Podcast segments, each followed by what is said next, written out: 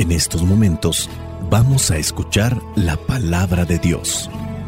Dispón tu corazón para que el mensaje llegue hasta lo más profundo de tu ser.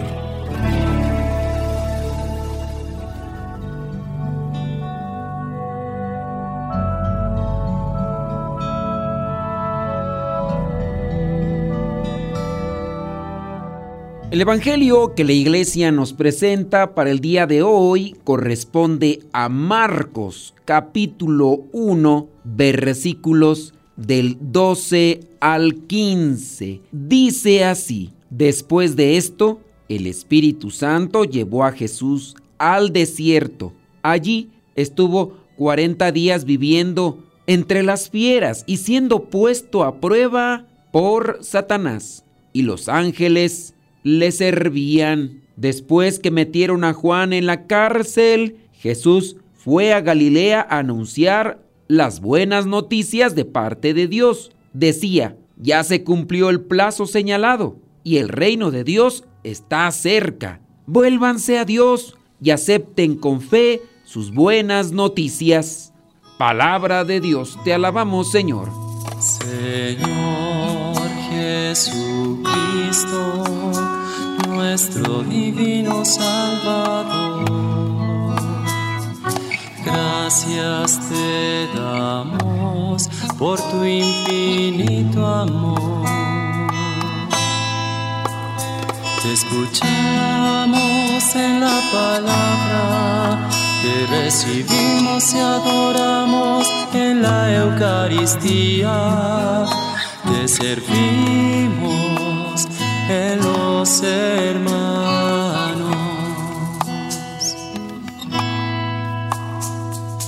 Que seamos misioneros como lo quieres tú, enseñando a los hombres el fuego de tu amor.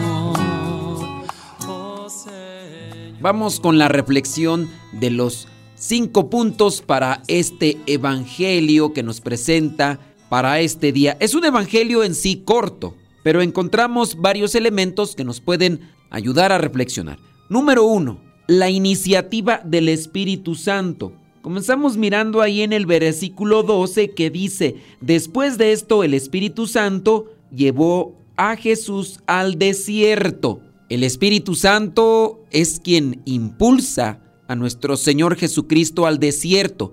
Esto nos recuerda que la vida cristiana no es un proyecto personal, sino una respuesta al llamado de Dios. El Espíritu Santo nos guía y nos da la fuerza para seguir a Jesús. El Espíritu Santo actuando también con Jesús, porque Jesús nos viene a enseñar el camino que nos lleva a la salvación. Si aquí dice, el Espíritu llevó a Jesús al desierto, lo guía a un lugar, a un momento que también viene a ser para nosotros algo significativo. No es que nuestro Señor Jesucristo lo necesitara, no es que Él tuviera que someterse al ayuno. Él nos está enseñando con su vida el camino que tenemos nosotros que recorrer para encontrar la salvación. ¿Dejamos guiar al Espíritu Santo nuestra vida?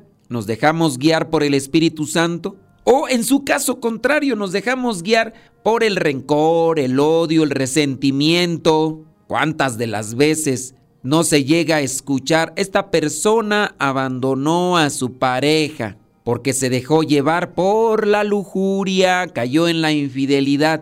Esta persona se apartó de su familia.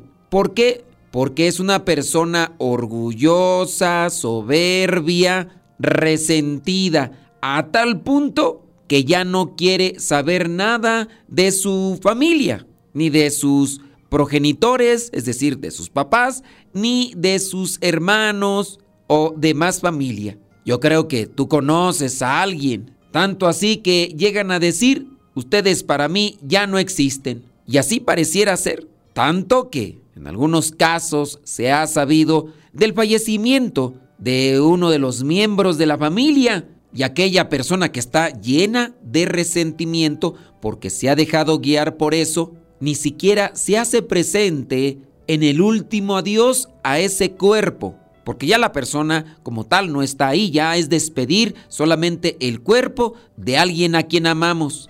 Imagínate tal resentimiento pudo estar en una persona que no le avisó a su hermano cuando la mamá, que era la única que quedaba, falleció. Pasado el tiempo, la mamá estaba enferma, pero la hermana no lo dejaba ver al hermano a su mamá. Y pasado el tiempo, alguien se encontró a este señor, le dio el pésame y el señor se quedó sorprendido. ¿De qué me hablas? Y la persona que le daba el pésame le dice, pues por lo de tu mamá, ya tenía tiempo que había fallecido la mamá. Y la hermana que estaba resentida, con orgullo, con soberbia, no le había comunicado al hermano del fallecimiento. Obviamente no es que vivieran a un lado y es que el hermano no se dio cuenta. Estaban distantes y no se dieron cuenta, pero sí, fue tremendo dolor. Así pasa en algunos lugares. O también de aquellos casos, hablando del fallecimiento de los papás, nos dejamos guiar por la ambición, por la envidia y ya no nos vemos o ya las personas no se ven como familiares, como hermanos, ahora se ven como contrincantes, adversarios. Jesús es llevado por el Espíritu Santo al desierto. Nosotros muchas veces somos llevados por nuestros gustos, nuestras pasiones desordenadas, nuestros sentimientos negativos, no al desierto, sino a la perdición, al dolor y al sufrimiento que serán sin duda en esta vida y también en la otra. Versículo 13. Allí estuvo 40 días viviendo entre las fieras y siendo puesto a prueba por Satanás y los ángeles le servían. Segundo punto, la importancia del desierto como lugar de prueba y encuentro con Dios. Jesús es llevado al desierto. El desierto en la tradición bíblica es un lugar de prueba. Las pruebas son necesarias para progresar, para fortalecerse. Quien no quiera pruebas se condena al fracaso, porque una persona que no progresa, no se fortalece, no madura, va a fracasar. Nuestro organismo tiene que someterse a pruebas para fortalecerse y a su vez avanzar en esta vida. Quien estudia tiene que someterse a pruebas en cierto modo, tanto en lo orgánico como en lo espiritual, debemos de buscar las pruebas o de someternos a ellas porque nos son provechosas, aunque no nos gusten. Inyecciones, vacunas, no nos gustan. Jarabes, medicinas amargas, no nos gustan, pero nos ayudan. El desierto también es un lugar donde Dios se revela de manera especial. Esto nos recuerda que en los momentos de soledad y prueba, hablando del desierto espiritual, podemos encontrar una cercanía especial con Dios si confiamos en Él y buscamos su presencia. Este tiempo de prueba nos recuerda que la vida cristiana no es fácil, sino que estará llena de dificultades y tentaciones. Sin embargo, al igual que nuestro Señor Jesucristo, podemos vencerlas con la ayuda de Dios. Basta que nosotros hagamos oración y nos agarremos muy bien de Dios para vencer las tentaciones. ¿Por qué no vencemos las tentaciones? Porque no nos fortalecemos, porque le huimos a las pruebas. El demonio anda como león rugiente buscando a quien devorar, dice San Pedro en una de sus cartas. Por eso hay que resistirle porque se no se va a quedar tranquilo. Jesús va al desierto, el desierto donde vamos a fortalecernos, hablando de la cuaresma, un tiempo que nos puede servir para fortalecernos si asumimos y abrazamos las mortificaciones, si asumimos y abrazamos las penitencias, aquellas cosas que nos pueden dar fortaleza en el alma. Punto número 3. Aunque puede estar con esto conectado, pero es la lucha contra las tentaciones. Jesús nos enseña sobre la realidad del enfrentamiento espiritual. No solamente nuestro Señor Jesucristo enfrentó las provocaciones del maligno estando en el desierto. Podemos remontarnos al momento en el que estaba en la cruz, cuando la gente o los ladrones que estaban a su lado, o por lo menos uno de ellos, le decía, tú que reconstruías el templo en tres días, bájate y bájanos también a nosotros. Y así los demás, esas también son provocaciones para tentar a Dios, como cuando el diablo, Satanás, le decía que se arrojara de aquel lugar alto y nuestro Señor Jesucristo le llegó a decir que no se tenía por qué tentar al Padre. La lucha contra las tentaciones, punto número 3. Aunque Jesús está solo en el desierto, no está abandonado. Los ángeles le sirven y le ayudan a superar las tentaciones. Esto nos recuerda que nunca estamos solos en la vida cristiana, sino que siempre podemos contar con la ayuda de Dios y de sus ángeles es un dogma de fe que nosotros tenemos un ángel de la guarda. Así como también nosotros podemos contar con la ayuda de papá o mamá, de hermanos, de tíos, pues también aunque los tengamos, si no hacemos caso a lo que nos dicen, si no los escuchamos y les obedecemos cuando nos están dando recomendaciones, podemos estar cayendo constantemente en la vida ¿Cuántas veces no hemos escuchado esas voces de no hagas esto, muchacho? Ay, ¿por qué eres tan terco como socotudo necio? Cerrado, cabeza cuadrada, cabezón, entiende. Y simplemente no hacemos caso. Dios nos acompaña en las pruebas. No las rechacemos ni reneguemos de ellas porque nos sirven para estar fuertes, para estar fortalecidos y madurar en este camino. Versículo 14 dice, después que metieron a Juan en la cárcel, Jesús fue a Galilea a anunciar las buenas noticias de parte de Dios. Jesús comienza entonces su ministerio, su vida pastoral, haciendo un llamado al arrepentimiento y a tener fe. Decía, versículo 15, ya se cumplió el plazo señalado y el reino de Dios está cerca. Vuélvanse a Dios y acepten con fe sus buenas noticias. Este llamado al arrepentimiento nos invita a examinar nuestras vidas y apartarnos de las cosas que sabemos que nos están afectando y le van a afectar a nuestra familia, a nuestros seres queridos, a las personas de comunidad. No necesariamente es a la familia, también si estamos dentro de la comunidad, también a la comunidad en la iglesia puede afectar. Imagínate que una persona que sea catequista o ministro extraordinario de la comunión o sacristán o del coro llega a cometer un sacrilegio o llega a cometer un pecado grave, pues van a decir, el que era coordinador o el que era catequista o el que era sacristán o el que era ministro o el que era misionero religioso, religiosa, y se afecta a todos. Hay que examinar nuestras vidas, apartarnos del pecado y volvernos hacia Dios con fe y confianza en su amor y perdón. Jesús nos invita a convertirnos, a creer en el Evangelio. Por eso anuncia la buena nueva. Convertirse significa cambiar nuestra forma de pensar y de vivir y aceptar el señorío de Jesús. Esta conversión es necesaria para entrar en el reino de Dios. Hace poquito un conocido, ex compañero de escuela de primaria, me mandó un mensaje para agradecerme las cosas que decimos aquí en estos evangelios. Incluso habló para apoyar en una de las estaciones de radio donde nos encontramos. Me da gusto leer ese tipo de mensajes. No tanto el de la donación, porque eso es para una estación de radio. Pero teniendo en cuenta que se va a apoyar a esa estación de radio donde nosotros anunciamos un mensaje y esa radio también está haciendo bien, adelante. No, lo que me da gusto es saber que hay personas que están buscando cambiar de pensamiento, cambiar de vida. Solamente me queda decirte, porque sé que vas a escuchar este mensaje, sigue adelante, no te rindas, aunque el camino será difícil, pero tienes que agarrar fuerzas de Dios y seguir avanzando. Tienes a alguien muy cerca de ti, en este caso tu hermano, que ya lleva un camino avanzado en estas cosas. Y sabemos que sí se puede salir adelante, nada más que no hay que darle espacio a las tentaciones, no hay que darle espacio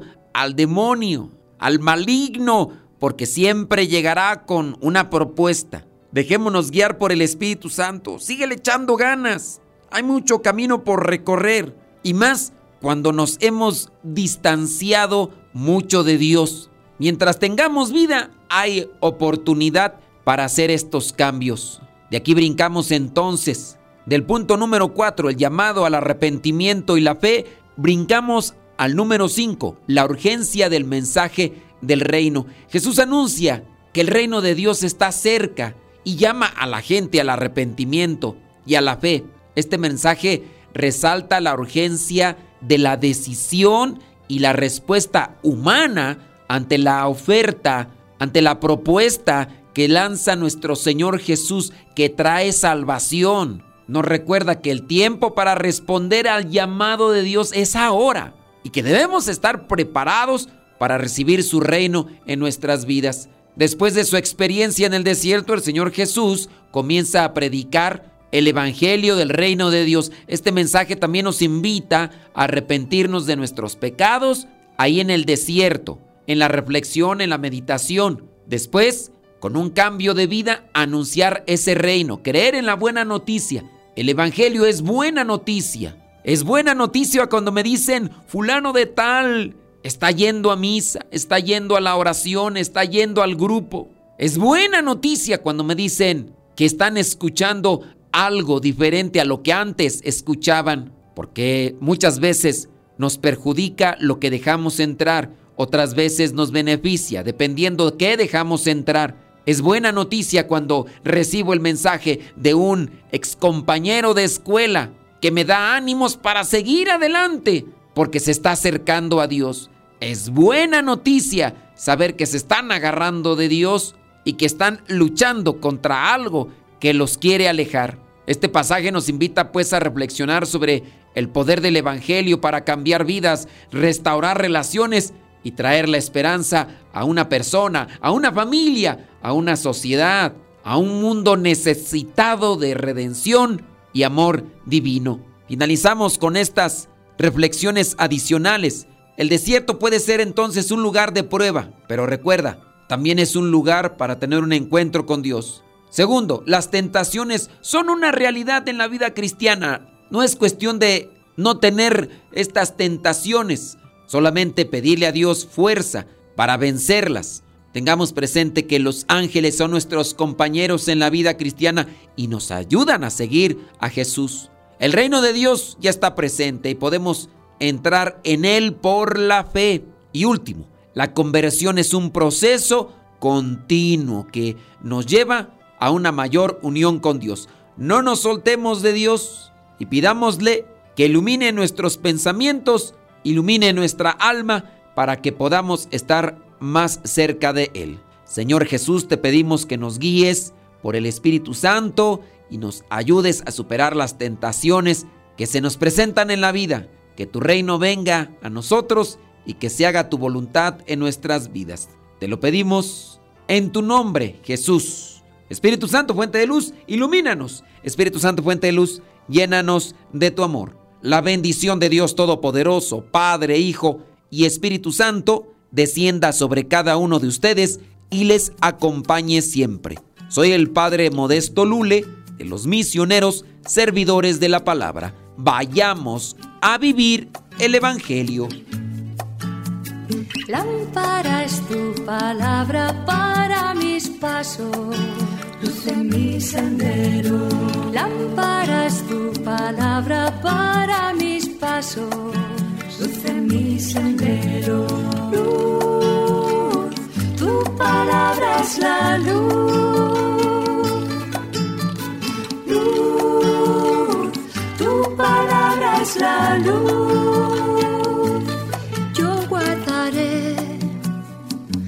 justos mandamientos. Señor, dame vida según tu promesa. Lámpara es tu palabra para mis pasos, luz en mi sendero. Lámpara es tu palabra para mis pasos luz en mi sendero. Luz, tu palabra es la luz.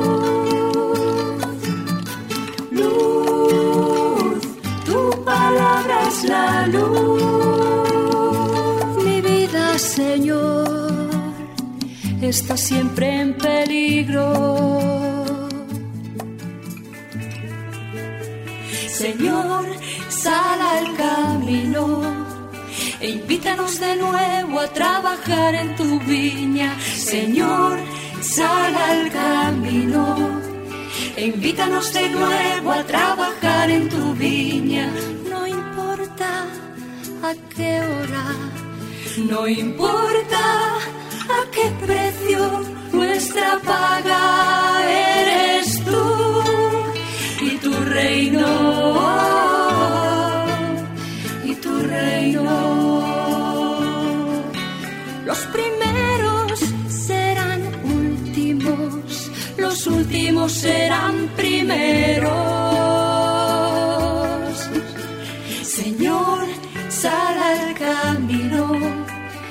Invítanos de nuevo a trabajar en tu viña, Señor, sal al camino. E invítanos de nuevo a trabajar en tu viña, no importa a qué hora, no importa a qué precio nuestra paz.